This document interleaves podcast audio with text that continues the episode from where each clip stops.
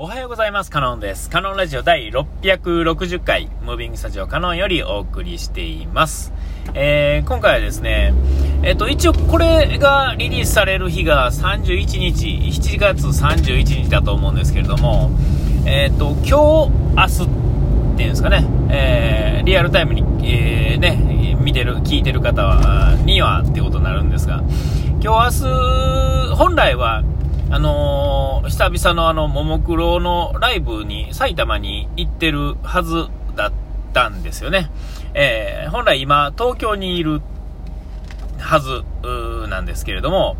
えっ、と、コロナではないんですが、あのー、その、メンバーの一人がですね、まあ病気になってですね、延期になったと、そういう話をね、前したと思うんですが、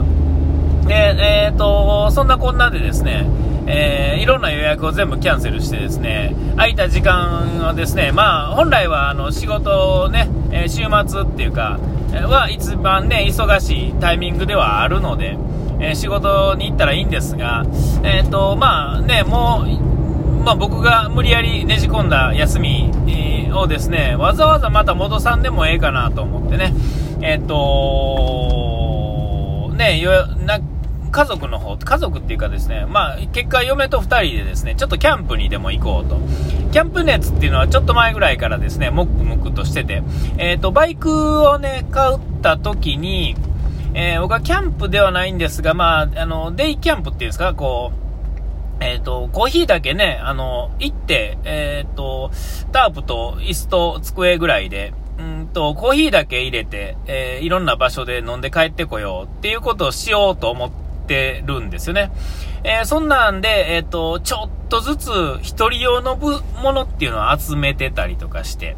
えー、で、まあ、そんなんもあるし、まあ、世の中の流行りっていうのもあるんですが、えー、みんなが、えー、YouTube、ね、家族がですね、いろんな人の YouTube とかね、あの、見たりとかして、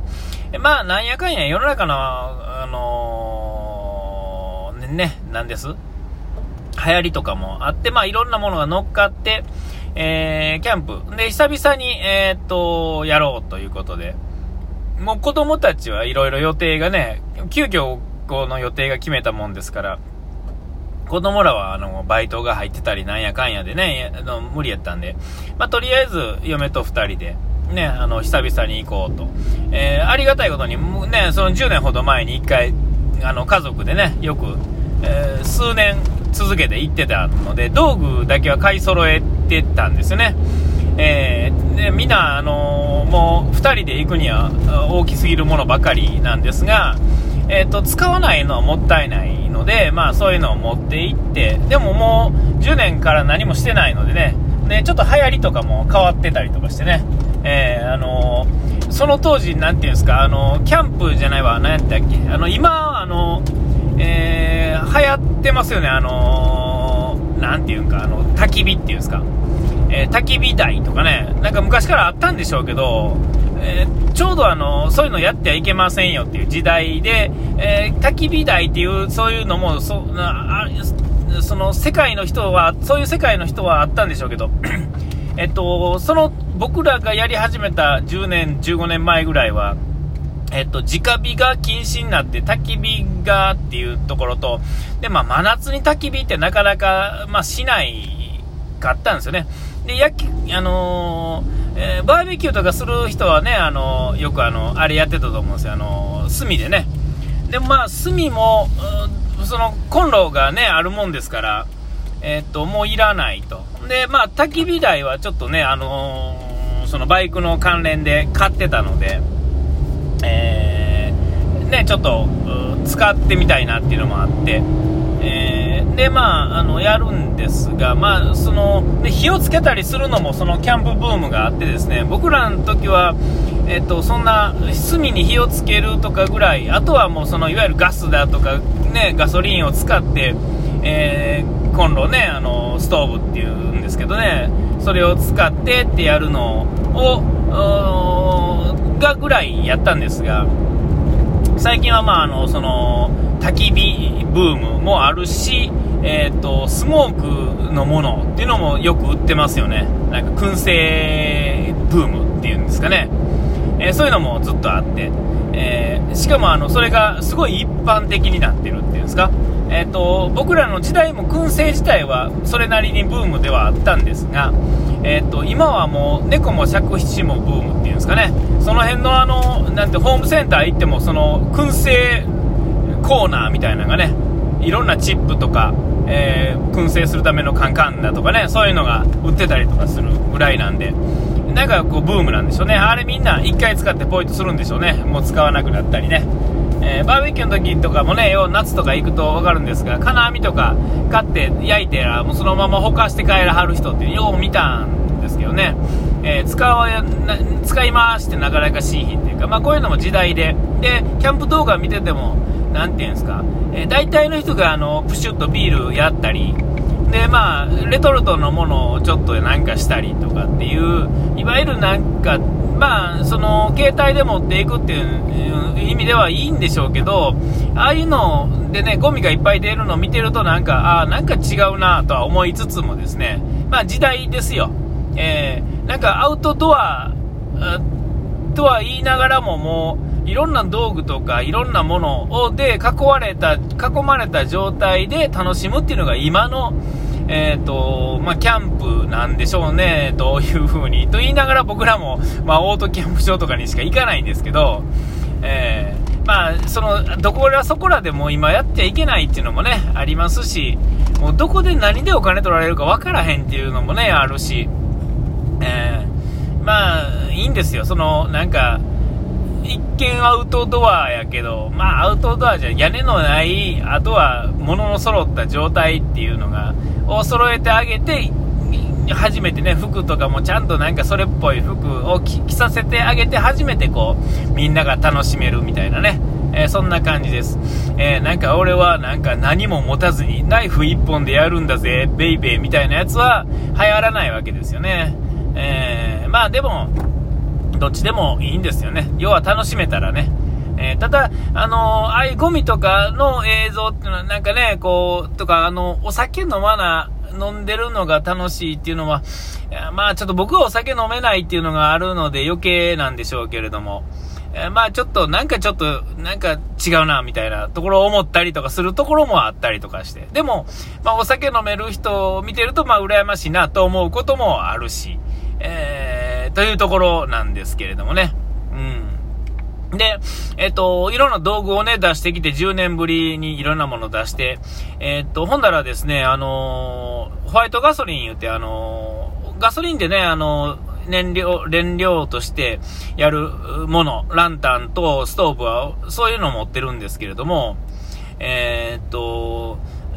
そのガソリンがですね、もう10年前からの、うん、ね、えー、2011年製でしたかね、今2021年ですもんね。えー、10年前のやつをですね、見つけて、えー、見つけて残ってたんですよね、えー、4分の1ほど残ってるんですよね、だから 250cc ぐらいがまだあるんだと思うんですよ、なんとなく持った感じですけど、